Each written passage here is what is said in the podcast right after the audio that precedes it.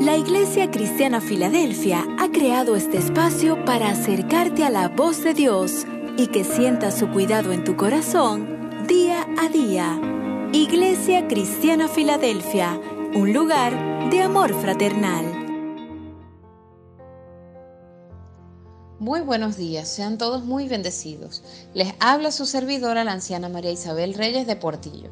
En esta oportunidad tengo el honor de compartir con ustedes un devocional que he titulado Una vida que trasciende.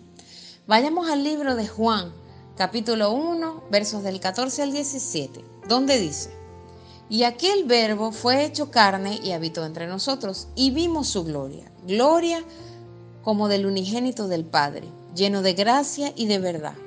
Juan dio testimonio de él y clamó diciendo, este es de quien yo decía, el que viene después de mí es antes de mí, porque era primero que yo, porque de su plenitud tomamos todos y gracia sobre gracia.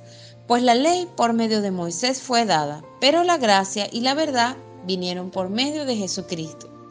Si observamos todas las escrituras giran alrededor de las promesas de salvación que el Padre, en su infinito amor y soberanía, ha provisto en su amado Hijo Cristo, aquel por el cual el mundo fue hecho y subsiste, para reconciliar al hombre consigo mismo y arrancarlo del dominio de la muerte y del pecado y llevarlo a vivir una eterna libertad y plenitud en él.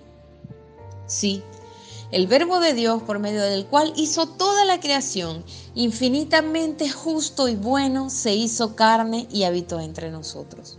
El único que podía satisfacer la demanda de justicia de Dios por la transgresión del hombre y que tiene en sí mismo la capacidad de otorgarnos esa gracia que nos redime y nos hace herederos de un reino que no merecíamos ni teníamos manera alguna de obtener en cuya palabra encontramos la verdad que podría confrontarnos tanto que causaría en nosotros el más profundo arrepentimiento de nuestros caminos extraviados por su infinito amor derramado en nuestros corazones para poder caminar en una vida que trasciende. El verbo de Dios es Jesucristo, nuestro Dios eterno, de quien testificó Juan diciendo, el que viene después de mí es antes de mí, porque era primero que yo, manifestando su eternidad, ya que Él es el alfa y la omega, el principio y el fin. Pero el principio y el fin de qué? Porque lo que es eterno no tiene ni principio ni fin.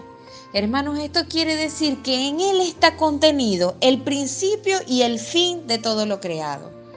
Para Él todo transcurre en un eterno presente, por eso es que Él se regocija porque ve en ti la obra ya terminada y perfecta. Aunque tú sientas muchas veces que eres inexperto y que tienes mucho que vivir y aprender para poder agradarle. Amado Hijo de Dios, Él ya ganó para ti una vida que trasciende. Porque de su plenitud tomamos todos. Sí, como lo oyes. Ya tomamos todos de su plenitud y hemos, y hemos sido llenos y revestidos de Él. En otro tiempo, la ley vino a ilustrar las exigencias de un Dios santo que el ser humano debía tratar de agradar por medio de unos requerimientos que eran imposibles de cumplir para cualquier hombre, por más que los deseara. Porque nuestra naturaleza nos caracteriza como débiles ante la tentación y el pecado. Pero la gracia y la verdad vino a este mundo por medio de Jesucristo fue sembrada en nuestros corazones de manera que lo que como hombres no pudimos hacer por medio de la ley, lo obró Cristo en nosotros, cambiándonos y haciéndonos seres dignos de su reino y cercanos al corazón del Padre. ¿Cómo no agradecer? ¿Cómo no tener una esperanza que sobrepasa cualquier aflicción que podamos vivir en este mundo?